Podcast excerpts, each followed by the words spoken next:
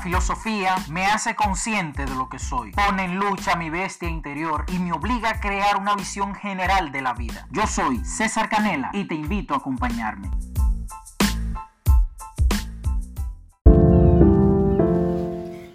Hola queridos amigos, el vídeo de hoy probablemente sea una tarea de hace muchos años.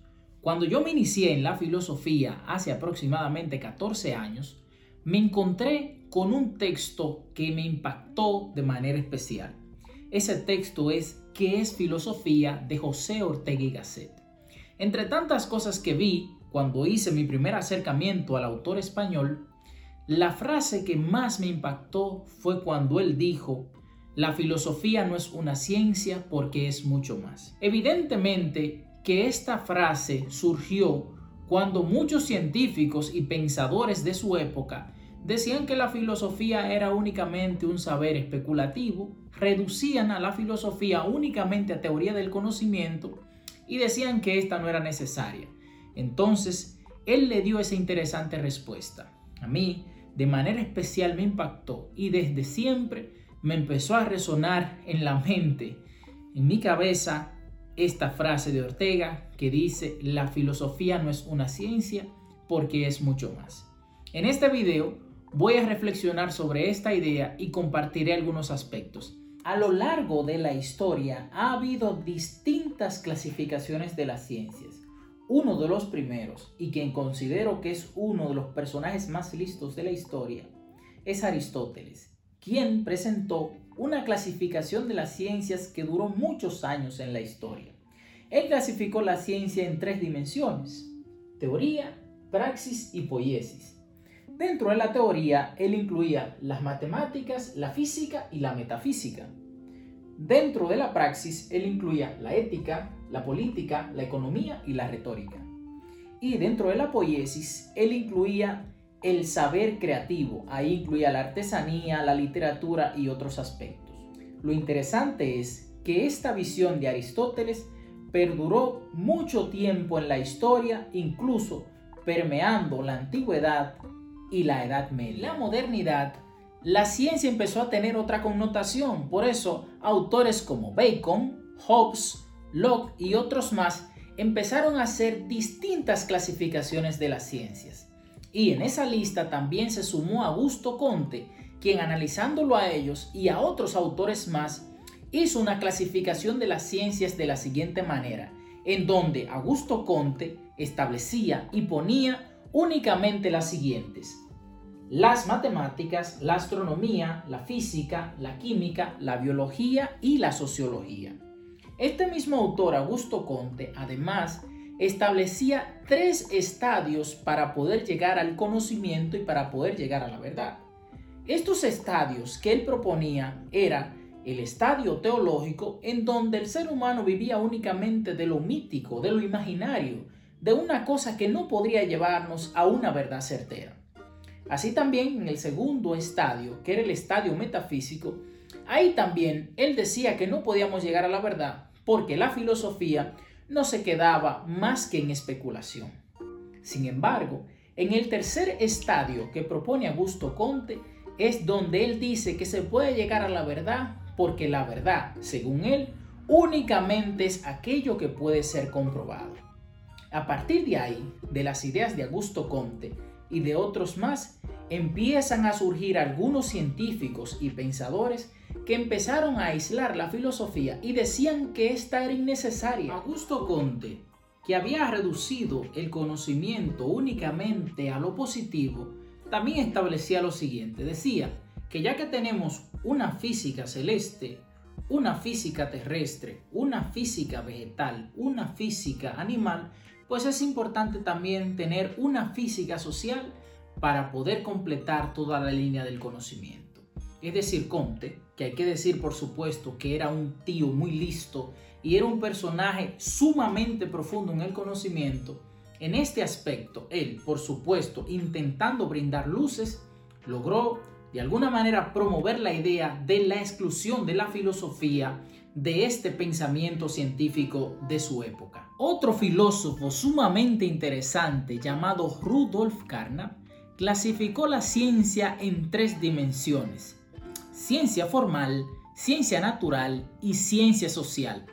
Es interesante que en ninguna de estas tres incluye a la filosofía como parte de estas ciencias. Sin embargo, es Dilthey quien rescata la filosofía y dentro de su clasificación pone la filosofía dentro de las ciencias del espíritu.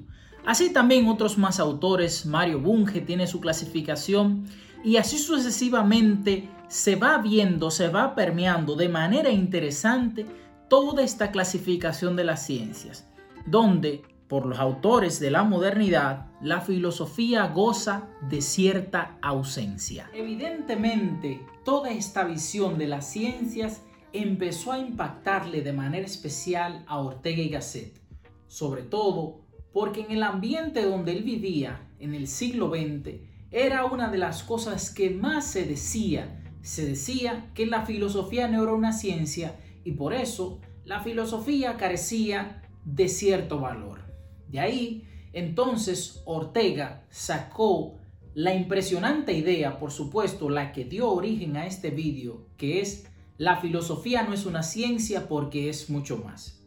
Y parafraseando el pensamiento de Ortega, me atrevo a decir lo siguiente, y es que la biología, que estudia muy bien los aspectos de la vida, la química, que estudia los elementos de la naturaleza, la física, que estudia el movimiento, y así sucesivamente todas las ciencias se enfocan únicamente en un aspecto de la realidad, preferiblemente aspectos que puedan ser medidos, que puedan ser replicados y que puedan ser llevados al laboratorio.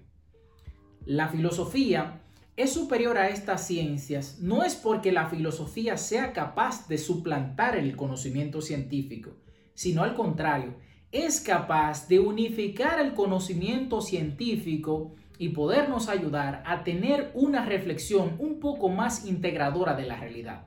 Porque bien es cierto que la filosofía ayuda a entender las cosas que existen y las cosas que no existen. Sin embargo, la ciencia única y exclusivamente se limita a las cosas que existen y a las cosas que podemos percibir. Sin embargo, la filosofía nos puede incluso ayudar a pensar sobre las cuestiones religiosas que no son, vamos así, objeto de la ciencia. Nos ayuda también a pensar sobre muchos elementos irreales y cosas que no podemos tocar, pero que de alguna manera influyen en el pensamiento y en la vida de las personas.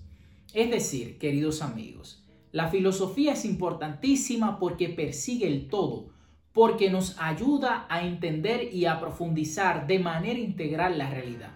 Bien Ortega dice en uno de los tantos textos que la filosofía huye de la parcialidad. Las ciencias fácticas, que son muy importantes para el conocimiento, se concentran únicamente en una parcialidad, en un elemento de la realidad, cosa que para ellas es importante porque les permite pues circunscribir la realidad de algún modo. La filosofía, en cambio, es aquella que nos invita a una reflexión más amplia. La filosofía no se limita a las ciencias, tampoco se limita al saber religioso, tampoco se limita a ningún tipo de saber, sino al contrario, ayuda a ver todas las dimensiones, las perspectivas y nos ayuda a construir de manera integral un pensamiento que nos ayude a profundizar y entender la realidad. Queridos amigos, este vídeo que les he presentado evidentemente está condensado. Pudieran haber entrado otros aspectos, otras profundizaciones de las ciencias. Sin embargo, me limité para no ser demasiado largo en estos aspectos. Le invito a ustedes a que profundicen, le invito a ustedes a que busquen otras fuentes y que construyan su propia idea. Muchas gracias. Agradezco mucho tu atención. Si te gustó este video, te invito a darle like y a compartirlo con otra persona que a lo mejor puede interesarle este tema. Si además te gusta mi contenido, lo has mirado, te invito a que me sigas en Instagram y también que busques mi podcast ya sea en Apple Music, en Spotify o en otras plataformas como Live Filosófico. Además, también en YouTube, cuelgo algunos vídeos reflexionando sobre estos aspectos. Así que te agradezco muchísimo, deseo que tengas una feliz semana, un feliz día, que te vaya bien y por supuesto que la filosofía te acompañe. Hasta la próxima.